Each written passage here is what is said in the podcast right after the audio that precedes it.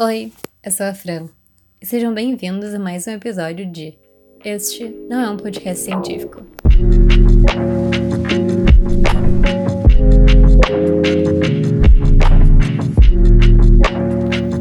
Semana passada foi uma semana muito difícil para mim, em quesitos mais pessoais, que eu pretendo não entrar tão fundo aqui nesse episódio simplesmente pelo fato de que me serve muito mais deixar vocês curiosos no meu podcast para que vocês continuem escutando o episódio, porque vai que eu resolvo revelar o que aconteceu.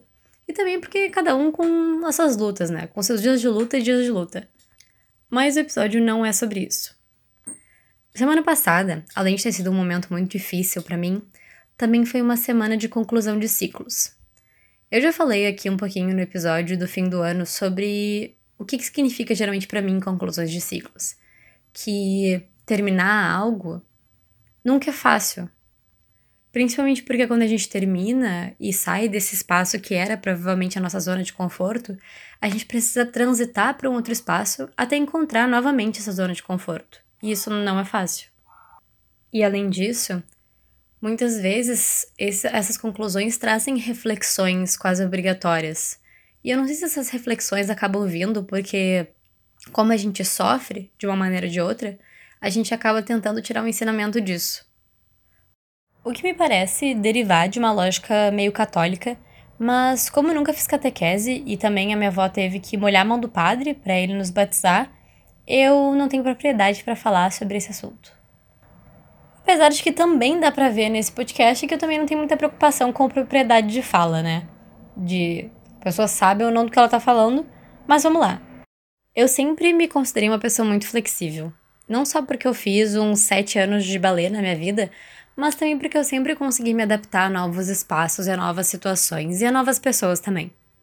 Sempre achei isso um dom. Eu sempre achei massa eu consegui ser tão camaleoa assim em situações sociais. E aí, agora que eu tive situações de ciclos que terminaram na minha vida, e eu tô tendo que refletir sobre algumas atitudes que eu tive e refletir sobre o meu comportamento e como eu agi perante o comportamento de outras pessoas, eu comecei a me perguntar, juntamente com a minha psicóloga, o quão é positivo eu ter tido esse comportamento de ser muito flexível. Porque o que, que significou para mim nesse momento em que eu tava passando ser muito flexível e é onde eu quero chegar. Eu acho que essa minha flexibilidade, ela vem muito de uma transferência do meu campo gravitacional de energia, do meu campo de foco. E eu também não quero aqui ser coach quântico ou qualquer tipo de coach que fala sobre espiritualidade ou esoterismo. Que é um tópico que eu acho muito massa, mas não é o foco aqui. Acontece que eu sempre passo, que passo por uma situação nova que me deixa muito animada, que eu curto muito, ou alguém que eu encontro e que eu acho fantástico e admiro, eu sempre tendo a gerar girar todo o meu foco para essa situação, para essa pessoa ou para essa tarefa. E isso é bom, né? Algumas pessoas podem ler isso como uma pessoa dedicada, como uma pessoa flexível até, como eu já disse anteriormente eu faço de tudo para que aquilo, aquela situação dê certo. E eu também achava que isso era muito bom e eu explicava isso para as pessoas com uma determinada. Uh, um orgulho dessa minha característica. E pensando sobre isso, e trabalhando isso, e falando com as pessoas sobre isso, chegou o ponto em que eu tava na minha consulta com a psicóloga e ela virou para mim e perguntou: tá, mas o que, que tu quer dessa situação? Quem tu é nessa situação? E eu não sei se vocês já tentaram, em algum momento, se perguntar o que eu quero e o que eu sou, ou para onde eu vou. E essa pergunta é horrível. Ela desencadeia sérios traumas do passado e cenas de guerra na tua cabeça. Então, se tu não fez isso até agora nesse podcast, até esse momento da tua vida, recomendo que não faça. Não tem porquê. Vai gerar um reconhecimento pessoal, mas provavelmente também uma necessidade de tu marcar uma sessão com uma psicóloga imediatamente se não correr para uma clínica para se internar. Porque quanto mais tu vai ficando mais velho, tu vai percebendo que só gostar de Arctic Monkeys ou adorar ver o paredão do BBB não te define como uma pessoa. Quer dizer, te define como uma pessoa, mas não define quem tu é. E aí eu volto para essa minha adaptação dos cenários. Por quê? O que, que eu tenho tendência a fazer? Como a minha energia vai muito para esses novos capítulos da minha vida que me emocionam, e eu tendo a me camalear para essa situação, eu perco o, o core da situação, que sou eu. Porque, e era algo que eu nunca tinha percebido, independente da quantidade de cenários que eu entre, de pessoas que eu conheça ou de atividades que eu faça, independente de quão diferentes elas sejam entre umas às outras e muitas vezes não tenham conexão uma com a outra, sempre vai ter algo ali que vai ser original, que sou eu.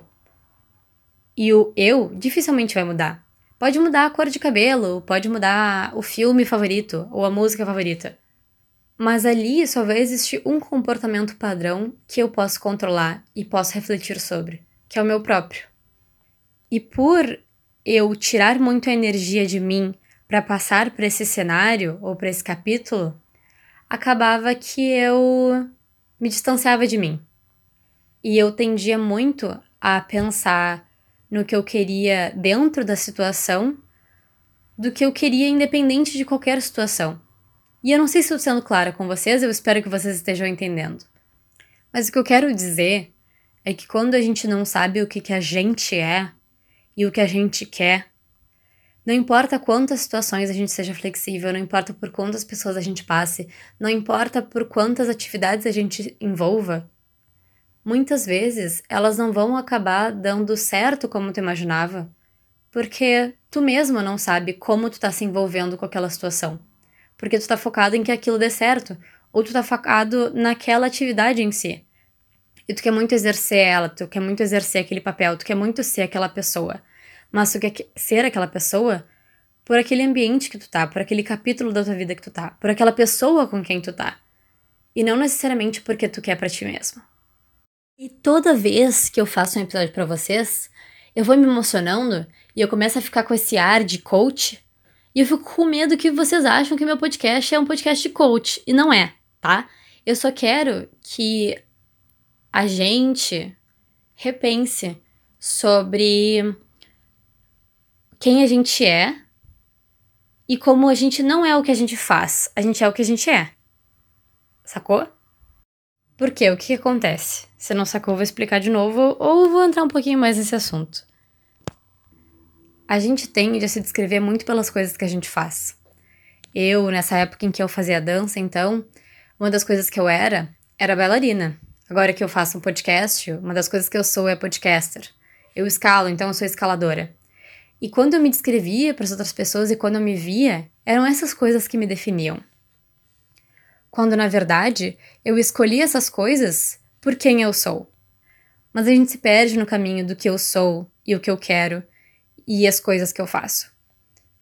E a gente fica tão aficionado em ser alguma coisa material, em ter uma personalidade, né? Pô, se tu não gosta de um filme, tu não tem personalidade. Se tu não escuta música, tu não tem personalidade. E aí a gente fica louco por essas coisas materiais que nos envolvem e quando a gente faz um perfil no Tinder, a gente vai colocar na descrição, porque é isso com que o outro vai se identificar, que a gente se desfaz do porquê em que a gente se meteu nessas situações. E aí, se a situação muda, que é isso que eu acho que é perigoso, a gente tem a tendência a se perder.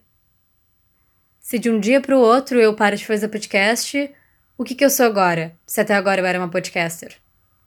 O perigo não é a dedicação sobre uma coisa, porque eu acho que a gente tem que botar energia nas coisas para elas darem certo se a gente quer que elas darem certo. Deem certo. O problema é que quando muda isso, a gente não sabe mais quem a gente é, porque a gente se definiu através daquilo, ou através daquela pessoa, ou através daquela atividade e cenário. E eu acho que isso equivale tanto para as nossas relações de trabalho, quanto as nossas relações sociais, quanto as nossas relações amorosas, às vezes a gente fica tão aficionado por impressionar alguém em determinado gênero ou ser alguma uma boa pessoa para aquela outra pessoa que a gente esquece o porquê que a gente está fazendo aquilo. E às vezes a gente nem quer tá fazendo. E no fim das contas, sempre quem vai sobrar é a gente com a gente mesmo. E é por isso que a gente tem que se conhecer. Por isso que a gente tem que voltar ao centro de gravidade sempre a gente para saber quais são as nossas prioridades, para saber quais são os nossos sonhos. Porque senão a gente permite que os nossos sonhos se tornem o sonho de outra pessoa. Eu vi uma série muito boa, que eu, na verdade, uma minissérie que eu terminei em um dia, porque afinal de contas, domingo tava aí, né? E eu sou muito emocionada com séries da Netflix. E aí eu vou chegar na recomendação do episódio do podcast, porque agora eu peguei gosto, por isso eu vou querer fazer isso em todos os episódios. Mas o nome da série é, é se não me engano, Anatomia de um Escândalo. E é sobre essa mulher super bonita, super maravilhosa, que abdicou do trabalho dela e da vida dela para basicamente ser uma mulher de família e casar com um marido que é político. E esse marido político começa a se envolver em muitos escândalos. Não acho, não sou nada contra mulheres que querem se tornar donas de casa, querem se tornar mães, não é sobre isso que eu quero dizer. Mas o que eu quero dizer é que ela também tinha os sonhos individuais dele, dela, e por o marido ter se tornado político, ela acabou deixando eles de lado por causa dele. E isso não é spoiler, mas conforme a série vai andando, a gente percebe que a única coisa que ela tem, além dele, são os filhos. Mas algo individual dela, que seja o emprego dela, que seja praticar o esporte dela, que seja gostar de fazer um crochê, ou os sonhos dela, que são além do mundo material, ela não tem mais. E isso é algo que eu acho que, independente do caminho que a gente seguir, que seja ser sugar baby e deixar que o nosso marido tome as nossas decisões, ou que seja escalar o Everest, a gente precisa sempre retornar a gente para saber quais são os nossos sonhos, os nossos objetivos. Por que, que eu tô naquele cenário? Por que, que eu me meti nisso?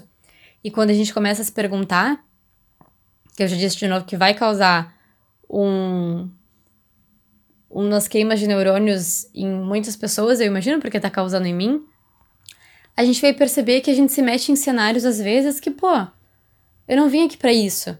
Não foram esses frutos que eu queria colher.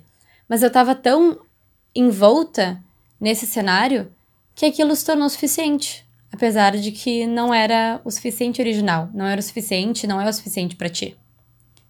Então, é isso, a reflexão desse episódio hoje é sobre isso, sobre a gente retornar muitas energias pra gente, pra gente saber quem a gente é. Eu acho que o episódio de hoje é basicamente uma aclamação ao autoconhecimento. Porque depois que a gente sabe quem a gente é, o que a gente quer, a gente consegue se meter em qualquer lugar. E se a gente perde aquele chão, tá tudo bem, porque a gente se torna as nossas próprias raízes. E é isso aí. Espero que vocês tenham gostado do episódio de hoje. Uh, dessa semana eu recomendo o livro A Redoma de Vidro, da Silvia Plath, que é um livro que eu tô lendo, mas é um livro pesado. Então, caso tu esteja num momento chateadão com a vida, ok, isso quer se identificar, mas é um livro difícil, dá uma pesquisada antes de ler.